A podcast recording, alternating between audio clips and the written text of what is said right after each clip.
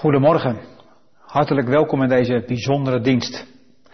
Een dienst waarin een aantal mensen zullen toetreden tot de gemeente. Te weten meneer Jan van Renen, Silke van der Sar en de familie Niemeyer, David en Inge met hun kinderen Noah en Amelie. Inge zal ook beleidenis van haar geloof afleggen en ze zal gedoopt worden door onderdompeling. Een bijzondere dienst. Laten we eerst God zegen vragen over deze dienst in een stil gebed en daarna zal ik fotum en groet uitspreken.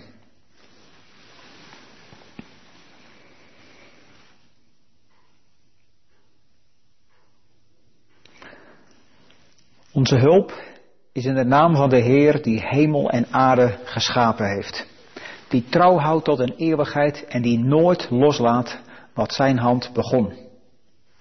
Genade zij u en vrede van hem die is en die was en die komt en van de zeven geesten die voor zijn troon zijn, en van Jezus Christus die de getrouwe getuige is, de eerstgeborene uit de doden, en de heerser over alle koningen van deze aarde.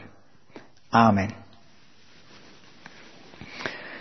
Wij gaan met elkaar luisteren, ik denk met name luisteren dit keer, naar het eerste lied, en dat wordt gezongen door het koor Edoza, en het is het Engelstalige lied Purified, en het is aangevraagd door David en Inge.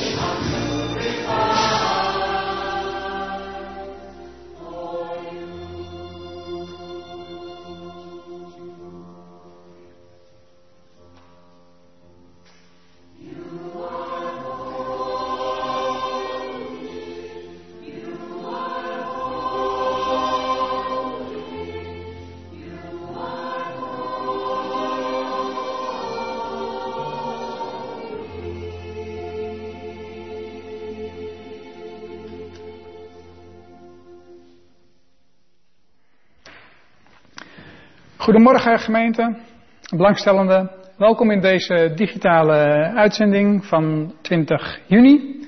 De dienst van vanmorgen wordt uh, geleid door onze eigen voorganger Laurens. Hij zal ook de prediking verzorgen. En uh, tijdens de dienst is er een collectemoment voor het inloophuiswording. U kunt geven via de Church app. U kunt gewoon overmaken. Of u kunt ge geven via de website. En gaat u hiervoor naar veghilversum.nl en dan klikt u op de knop doneren. En als u vragen heeft over het gebruik van de Church app, kunt u daarvoor bij mij terecht. Ik heb een aantal mededelingen die ik u wil doorgeven. Allereerst uh, een geboortebericht. Dat is alweer even geleden, maar op 26 mei hebben Evert en Miranda Nagel een zoon gekregen. En zij noemen hem Jurre Boas. Velen van u zullen zich misschien afvragen wie dit zijn. Maar Evert en Miranda hebben het afgelopen seizoen deelgenomen aan de Alpha-cursus. En waren ook zondags in onze diensten aanwezig. En vanaf deze plaats van harte gefeliciteerd. We hebben de afgelopen weken langzaamaan ook de bidstond weer een beetje opgestart met een select groepje van frequente bezoekers. En vanaf heden kan een ieder die mee wil bidden dit doen. Hiervoor is echter wel van tevoren eh, verplicht om op te geven bij Theo. Het is vandaag ook de laatste mogelijkheid voor Kopij uh, voor de betterboden van de maanden juli en augustus. Dus u heeft uh, nog uh, tot en met zondagavond de tijd om dat aan te leveren bij Rijk Kip. Dan aanstaande dinsdag is de digitale ledenvergadering, zoals we al eerder hebben aangekondigd. En u heeft hier ook een uitnodiging voor gekregen. En denkt u er even aan dat de stembiljetten uiterlijk op 3 juli weer binnen moeten zijn. Dan de zieken. Ik wil als eerste graag gebed voor Bert Nieuwenhuizen. Bert is eind vorig jaar uh, getroffen door een hersenbloeding en heeft op dit moment heel veel pijn. Hij heeft zenuwpijn aan de hele linkerkant en dat belemmert hem erg bij de oefeningen en bij het lopen. En dit is heel erg belastend, zowel voor Bert als voor zijn vrouw Ellen. Daarnaast is ons gebed gevraagd voor broeder Koeman, de vader van Helen Heerschop. Hij heeft erg veel pijn door een versleten rug en een dubbele hernia. En een operatie lijkt niet mogelijk, maar hij hoopt dat er op de pijnpolie toch nog iets voor hem gedaan kan worden. Dan zuster Dini Schaap, die topt ook heel erg met haar gezondheid. Ze is bij de cardioloog geweest en heeft een afwijking aan de hartkleppen.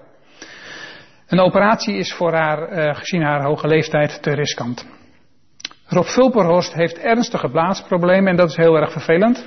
En hij krijgt daarvoor ook eind juli weer een onderzoek.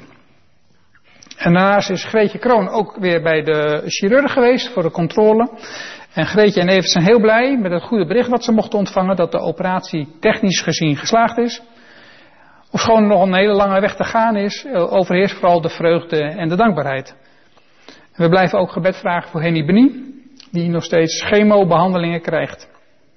En tevens willen we u verzoeken om uh, uh, ja, te blijven bidden voor de langdurig zieken en de ouderen en de weduwen en de weduwnaars voor wie deze lastige coronaperiode toch heel erg moeilijk is. Nou, dan rest mij niks anders dan u een hele gezegende dienst te wensen. Vader in de hemel, we komen deze ochtend bij u om u te bidden voor de, dienst die wij met elkaar gaan houden wil u bidden dat u ook kunt spreken door, ja, door de middelen die we hebben. Dat u ook door tot uw doel komt en mensen ook hun hart kunt aanraken.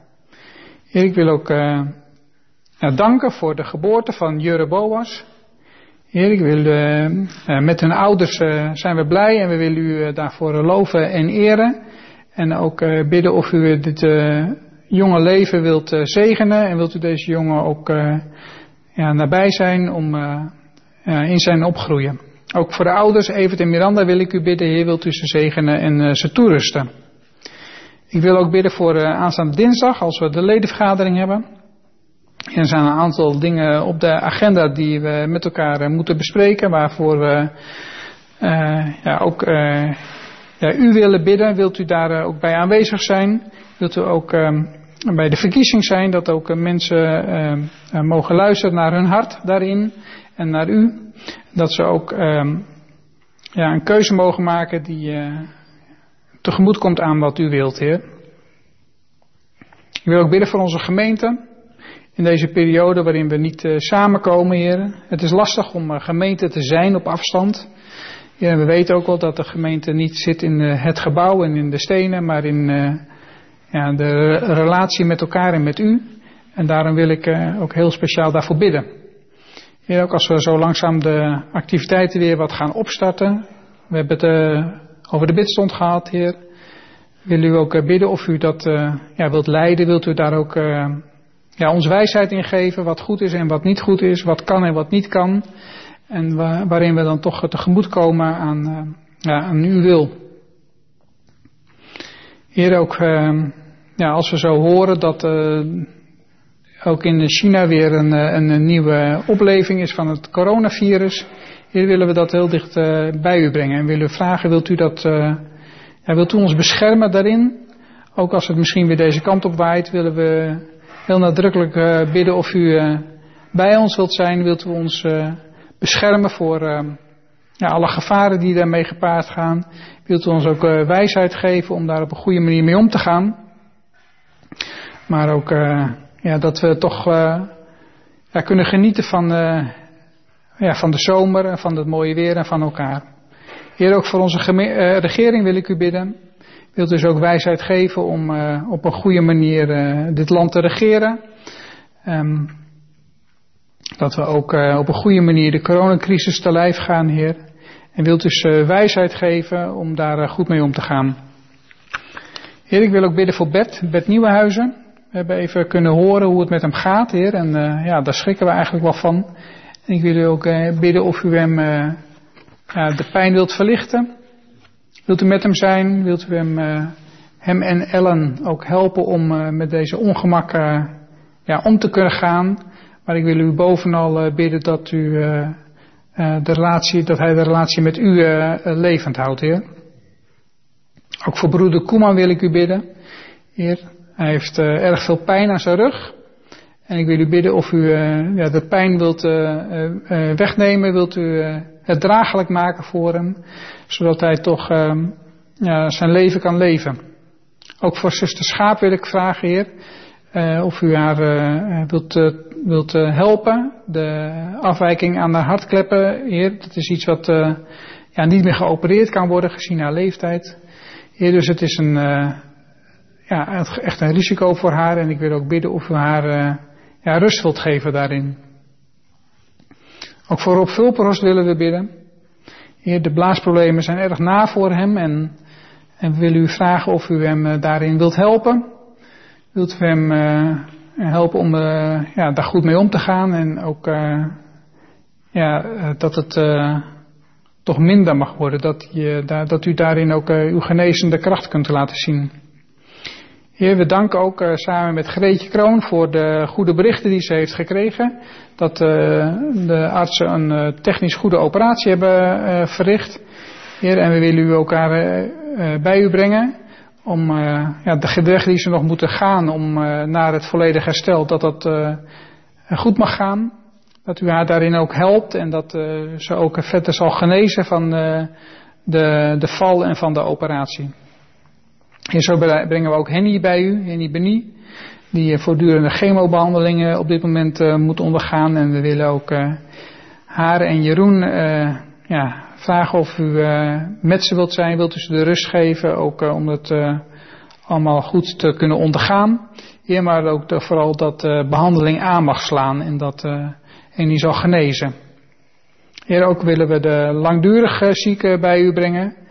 Um, en de ouderen, en de eenzame, de weduwe en de weduwnaars, Heer.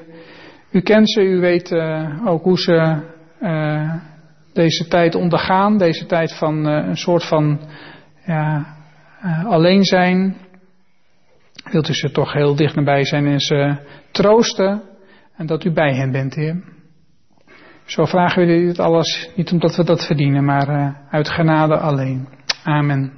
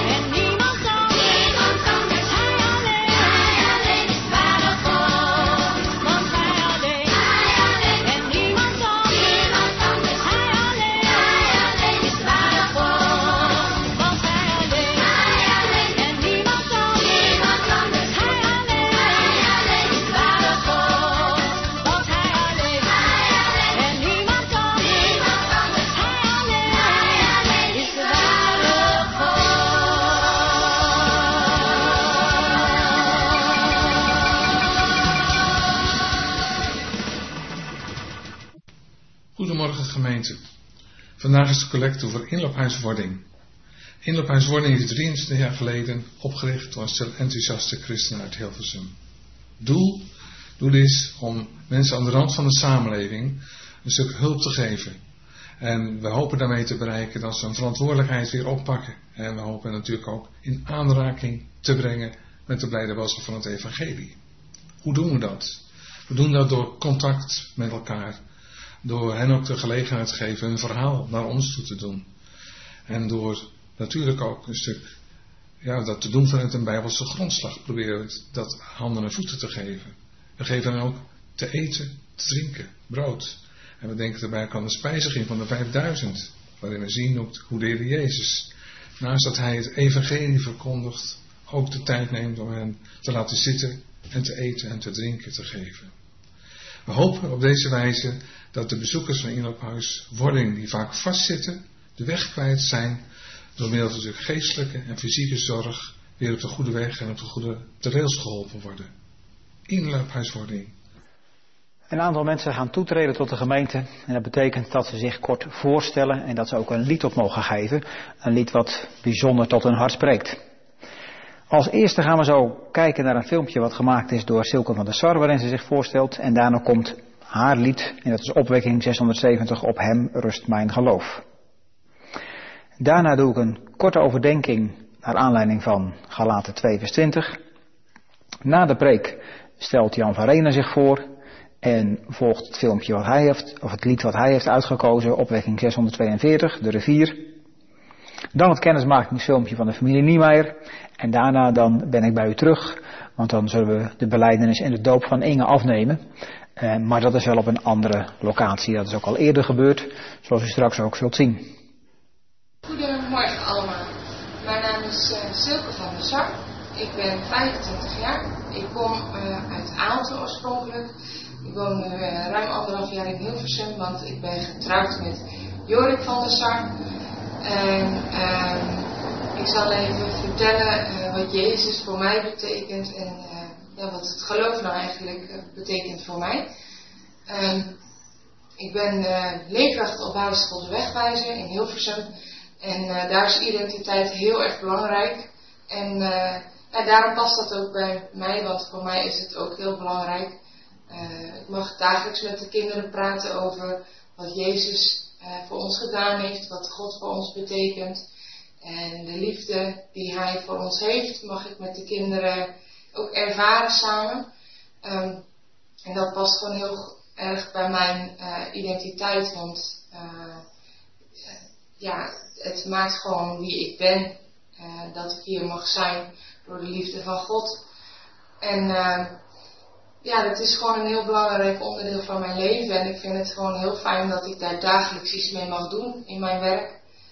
Um, dat ik er met kinderen over mag praten, met collega's over mag praten. Um, omdat het gewoon iets is van mij. Um, ja, dat ik ook mag weten dat Jezus ook mijn redder is. Ik hoop jullie zo uh, even kort hebben uitgelegd wie ik ben. En uh, ja, ik, hoop, en ik vind het fijn dat ik mag toetreden tot de VEG. Ik wens jullie allemaal nog een gezegende zondag.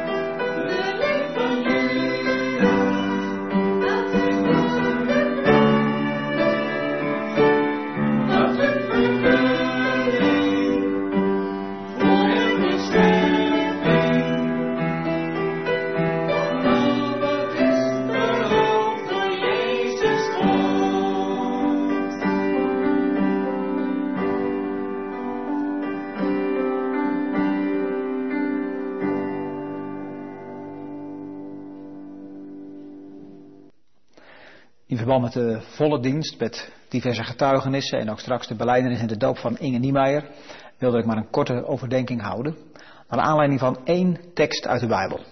Eén vers van de apostel Paulus, waarin hij een heel persoonlijke levensovertuiging deelt. Hij zegt daar, ik. Dat is heel persoonlijk. Ik ben met Christus gekruisigd. En niet meer ik leef, maar Christus leeft in mij. En voor zover ik nu in het vlees leef, leef ik door het geloof in de Zoon van God. Die mij heeft liefgehad en zichzelf voor mij heeft overgegeven.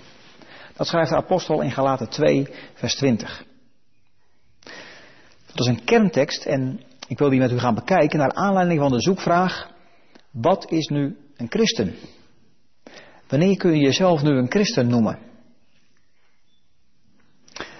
Het eerste wat een christen natuurlijk gelooft, is dat God bestaat. Een andere tekst uit de Bijbel die zegt, wie tot God komt, moet geloven dat Hij is, dat Hij bestaat en dat Hij een beloner is van degenen die Hem zoeken. Nou, het geloof in God, dat is in onze tijd helemaal niet meer zo natuurlijk, zoals ik het net noemde. In onze tijd, in ieder geval in de verlichte cultuur van het Westen waarin wij leven, Daarin is het helemaal niet meer natuurlijk. Het is eerder vanzelfsprekend om niet in God te geloven. Vroeger had je wat uit te leggen als je niet meer in God geloofde. In onze tijd heb je wat uit te leggen als je dat nog wel doet. Dat heeft vooral te maken met het perspectief waarin je bent opgegroeid. Of het beeld, eh, de mindset waarmee je vertrouwd bent geraakt. Van de week las ik een boek, het laatste boek van de natuurkundige Stephen Hawking.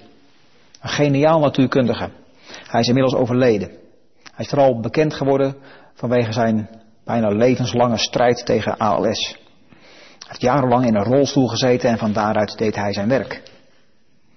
Stephen Hawking was atheïst. En de eerste vraag die hij in zijn boek aan de orde stelt is, bestaat er een God?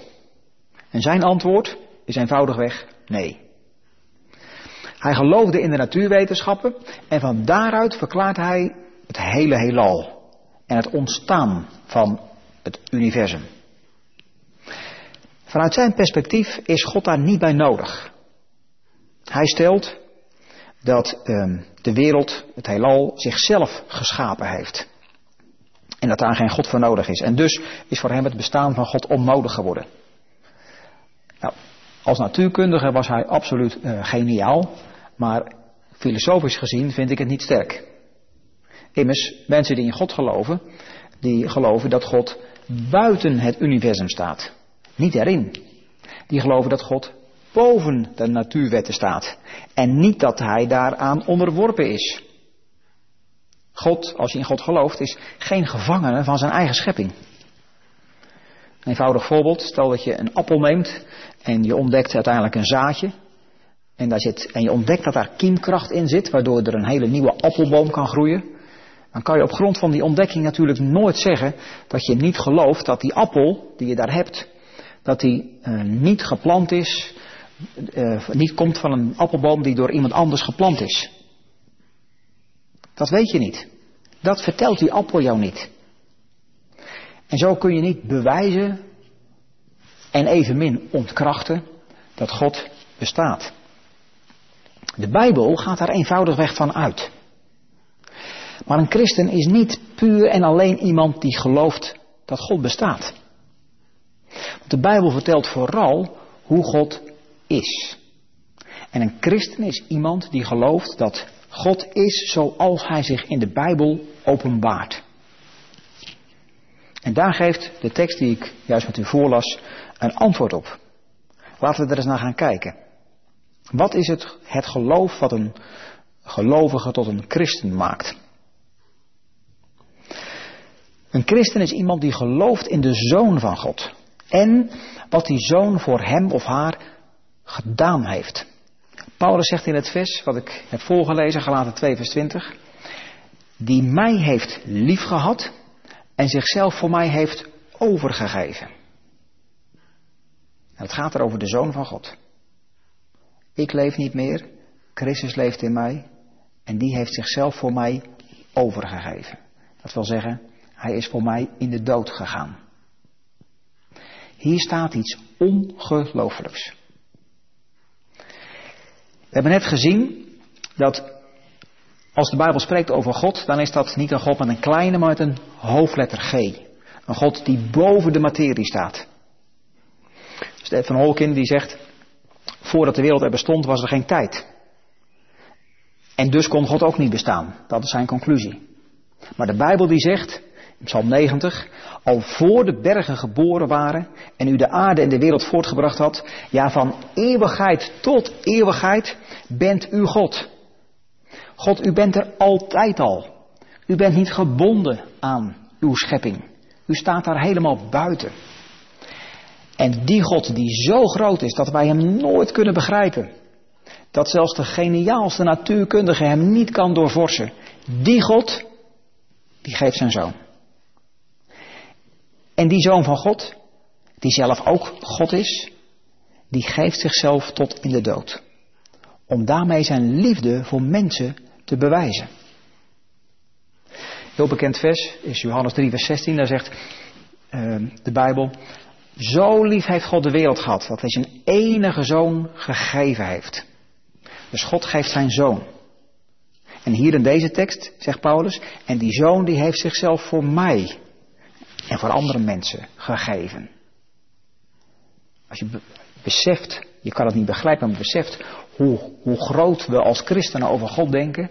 En dat God dan toch zo, zo'n enorm offer doet. Dat is onbegrijpelijk. Hij geeft zichzelf. Liefde is iets goddelijks, iets transcendents. Het richt zich niet op materie, het richt zich op personen. Het kan zich ook op materie richten, maar liefde zelf is iets wat, je, wat ongrijpbaar is. En, en hoe puur de, de liefde is, hoe, hoe, hoe meer het zichzelf aan de ander geeft. Hoe minder het op zichzelf gericht is, maar helemaal gericht is op die ander. En, zegt Jezus ergens, de grootste liefde die je aan een ander kunt geven, of het bewijs daarvan, is dat je bereid bent om voor die ander te sterven. Dat je zelfs je leven voor de ander over, hebt. Dat is wat de Zoon van God, Jezus Christus, heeft gedaan. Daar heeft Paulus het over. Jezus Christus stierf van het kruis uit liefde voor mensen. En daarmee verzoende hij ons met God. Hij absorbeerde als het ware al ons kwaad. Hij vergaf ons onze zelfliefde. Hij liet ons zien hoe God is. En hij bewees ons datgene waar we als mens het meest behoefte aan hebben. Allemaal. Liefde. Pure liefde. Een christen is iemand die dat gelooft. Onvoorstelbaar. Maar waar? Een christen is iemand die leeft bij dat geloof. Hij leeft, zegt Paulus, door het geloven in de Zoon van God. Dus hij leeft elke dag bij het vertrouwen op het feit dat Jezus nu nog steeds leeft en zichzelf 2000 jaar geleden ook voor hem heeft gegeven. God heeft zichzelf voor mij gegeven. Gods zoon heeft zich tot in de dood gegeven aan het kruis van Golgotha. Om mij met God te verzoenen. Dat is het eerste. Het tweede antwoord op de vraag wat is een christen? Dat vinden we in het eerste gedeelte van het vers, wat ik met u gelezen heb. En dan zegt Paulus, ik ben met Christus gekruisigd en niet meer ik leef, maar Christus leeft in mij. Je zou kunnen zeggen, een christen is iemand die sterft en die opstaat. Hij sterft, hij of zij, sterft met Christus en hij of zij staat op tot een nieuw leven met Christus. Dat betekent niet dat je, als je ik niet meer leeft, betekent dat niet dat je je eigen persoonlijkheid verliest. En dat je een saaie Piet wordt zonder eigenheid. Je behoudt je karakter, je behoudt je uiterlijk, uh, je talenten. Maar je, je nare trekjes, daar wordt aan gesleuteld. Zodra je christen wordt, zodra je de liefde van God toelaat in jouw leven, dan wordt er aan jou gewerkt. Je gaat veranderen. Gods geest verandert jou naar het beeld van Jezus Christus. Je gaat Gods liefde leren. Zoals Hij lief had en zich gaf, zo ga jij je ook leren te geven. Je liefde, je tijd, je gaven, je geld. Het wordt dienstbaar voor God en je naaste. Niet meer puur voor ik. Die, die ik, die ik met een hoofdletter, die krijgt de doodsteek in je leven. Je zou het kunnen vergelijken met um, een gezelschapsspel. Stel dat je met vrienden of familie een spel doet, zo'n gezelschapsspel. En op een gegeven moment verlies jij en sta je aan de kant.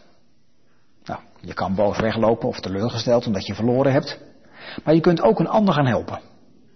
En stel dat je nu bij die ander gaat staan en je gaat hem of haar ga je helpen om dat spel te winnen.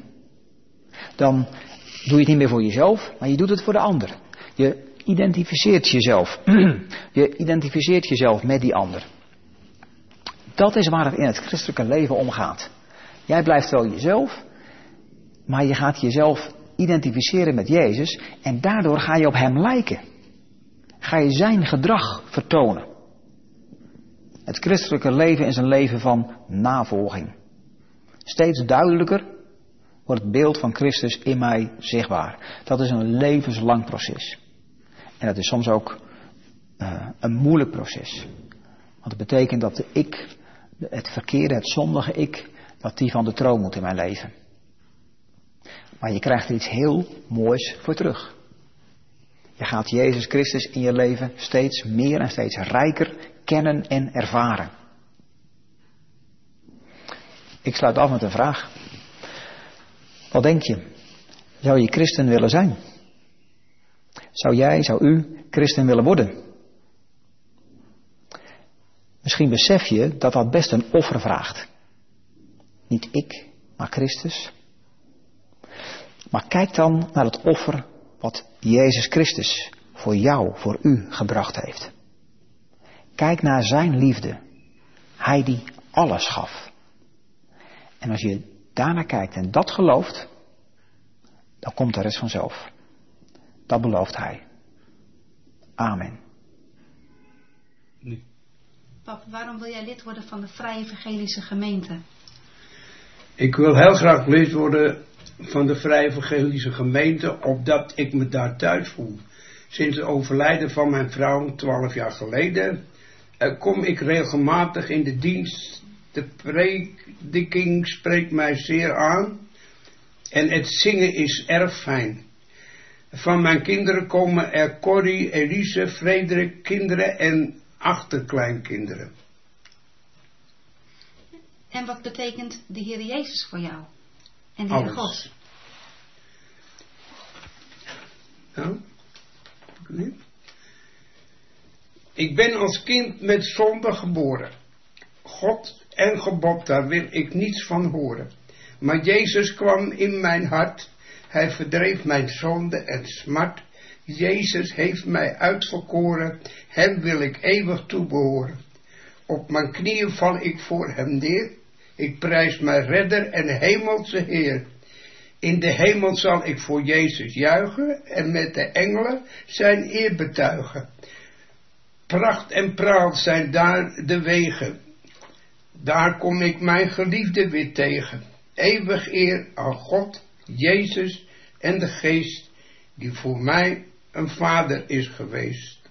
Amen.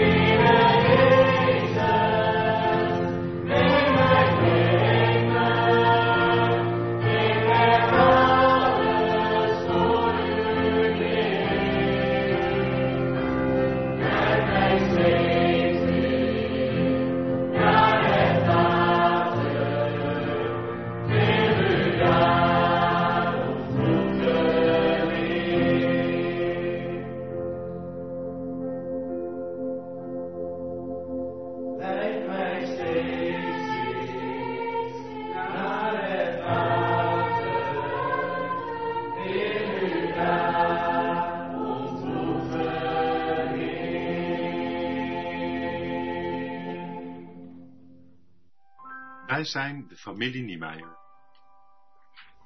Hallo, ik ben Inge en ik ben 42 jaar. Ik ben David, ik ben 40 jaar. Ik ben Amelie en ik ben 7 jaar. Hallo, ik ben Noah en ik ben 10 jaar. En ik hou erg van knutselen. Mijn lievelingsverhaal uit de Bijbel is het paasverhaal. Mijn lievelingsliedje is Ga. U zegt ga, u wil dat we... Ook zit ik op musicales. Dat de wens die we wensen, werkelijkheid worden. We zitten hier, op school. En dit is mijn BSO. En ik zit hier op de BSO. Oh ja, En we houden heel veel van lezen. Wisten wij toen we allemaal waren. Lijken we nog een beetje? Ziet hou ik erg van Lego. Van gitaar spelen hou ik ook veel.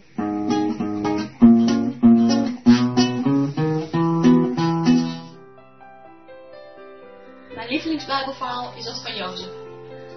Mijn lievelingsliedje is Lopen op het water.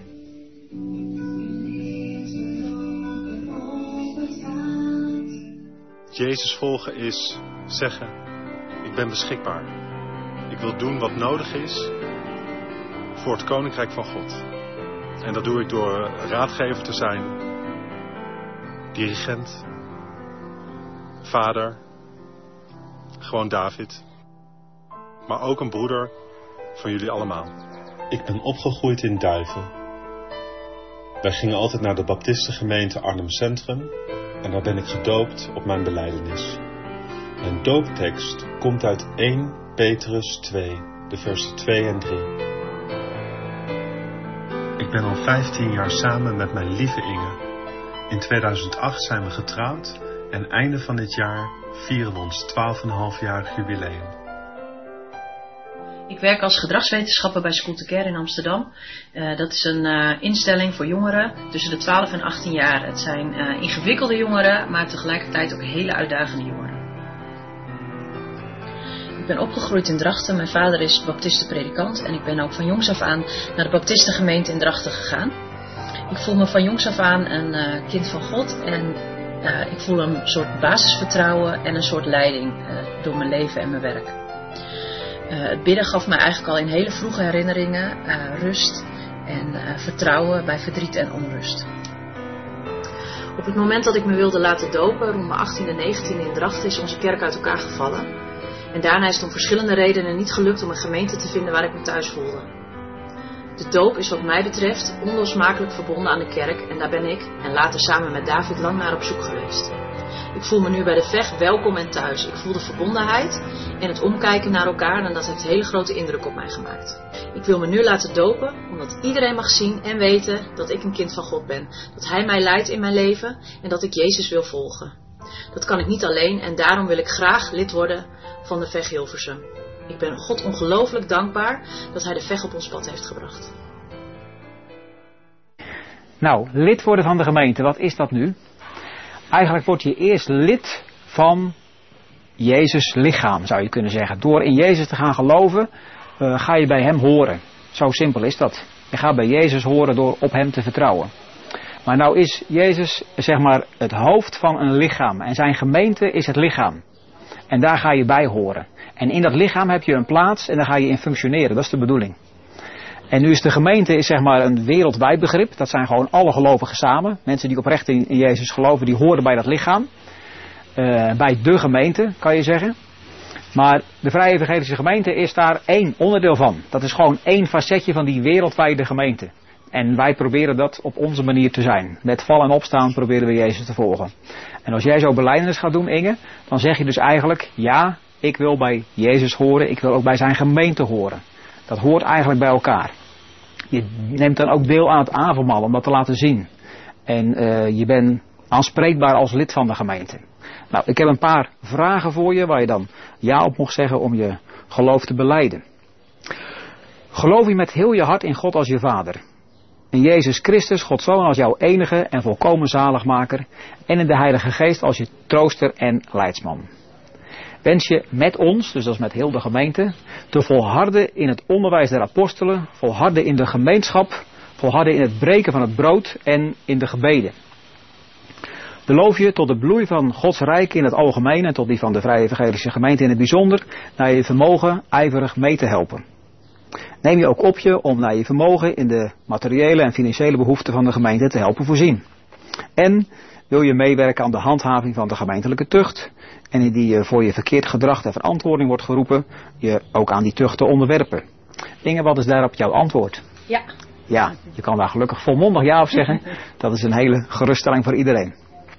Inge, op grond van jouw beleidenis bevestig ik je tot lid van de gemeente. Wees vervuld met de Heilige Geest en een toegewijd volgeling van Jezus Christus.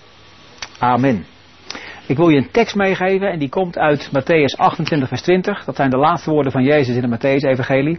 En daar zegt Jezus, en zie, ik ben met u tot de voleinding der wereld. Jezus zegt, ik ben, ik ben met u.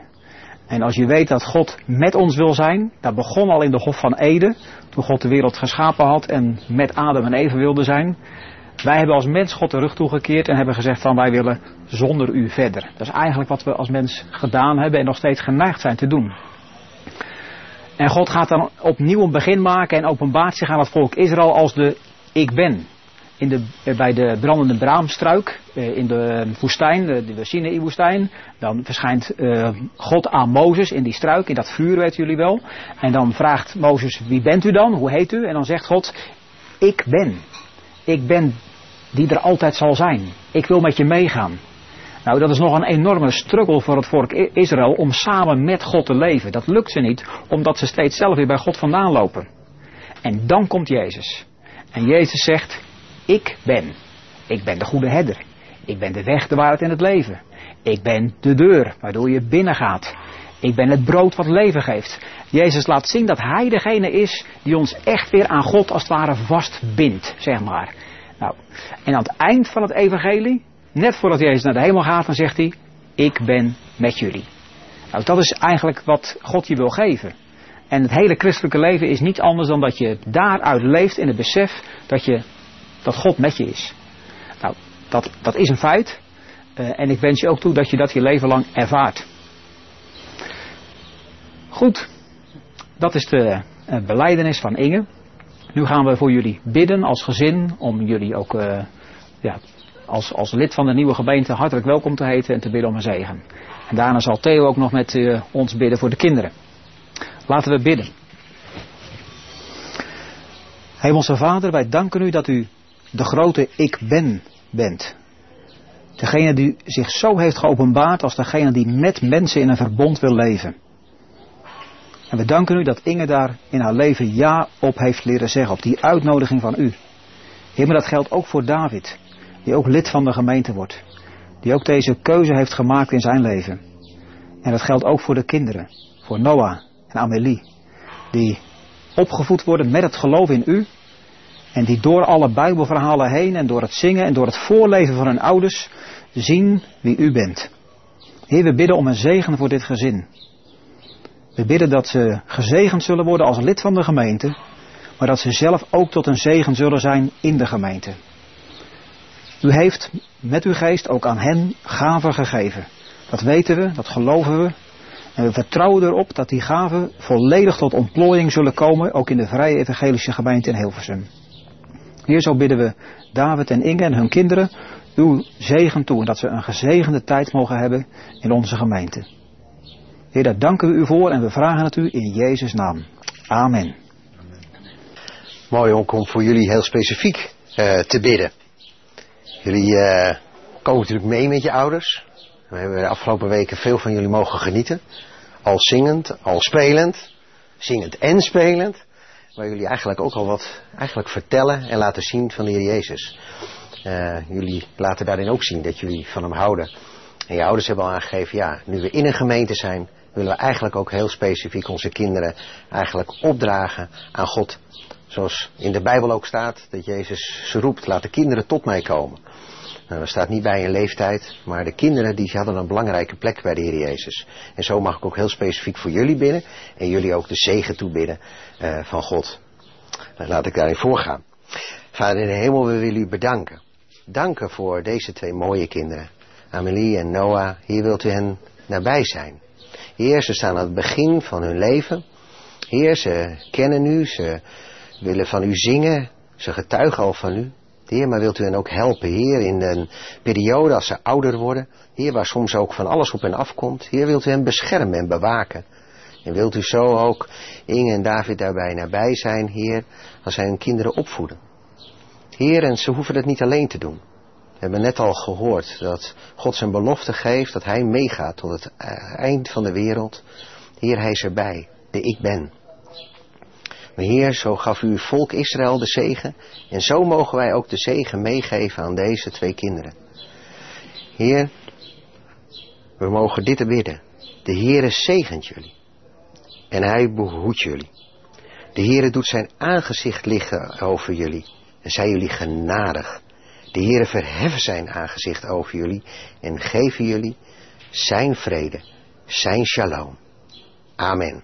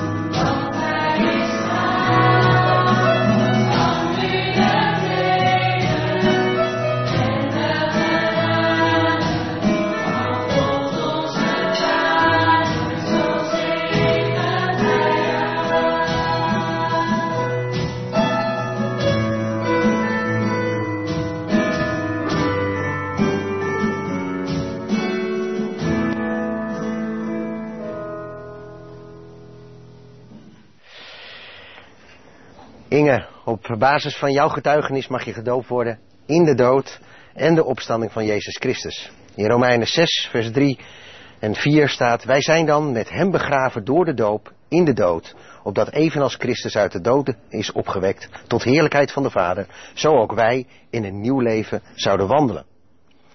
We mogen je dopen in de naam van de Vader, in de naam van de Zoon en in de naam van de Heilige Geest.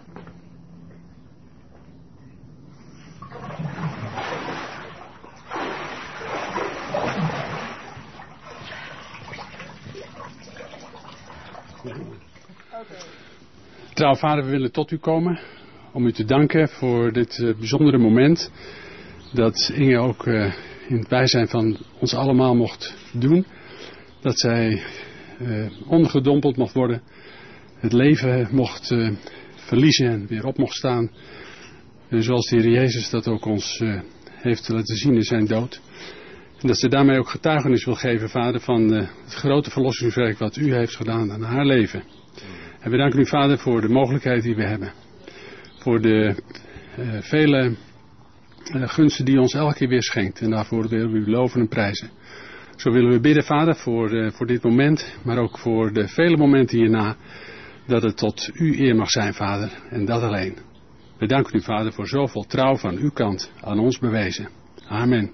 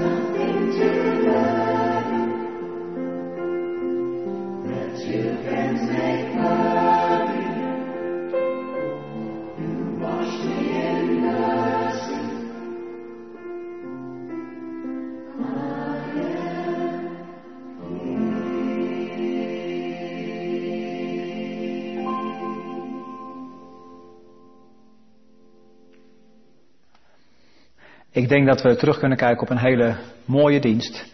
Met getuigenissen van mensen die toegetreden zijn als lid van de gemeente. Ook als u zelf geen lid bent, maar deze dienst speciaal kijkt vanwege misschien familie die hier eh, lid wordt van deze gemeente, dan hoop ik dat u ook terug kunt kijken op een hele mooie dienst. Volgende week zal er een gezinsdienst zijn. Eh, Ook weer een bijzondere dienst waarin eh, Theo Oosterhagen zal voorgaan. Hij zal die dienst leiden. En volgende week zondagmiddag hopen we ook voor het eerst weer in klein verband samen te komen met een sing-in. U bent daarover geïnformeerd via de mail. En het is ook nodig dat u zich daarvoor opgeeft als u dat wil. En uiteraard is het aantal mensen wat kan komen beperkt, maar we willen toch proberen om weer een soort eh, samenkomst met elkaar te houden. Ook weer afhankelijk van het weer natuurlijk. We gaan afsluiten met de zegenbeden. En dit keer zal niet ik die uitspreken, maar wordt die gezongen door het koor. Ik wens u nog een hele gezegende week.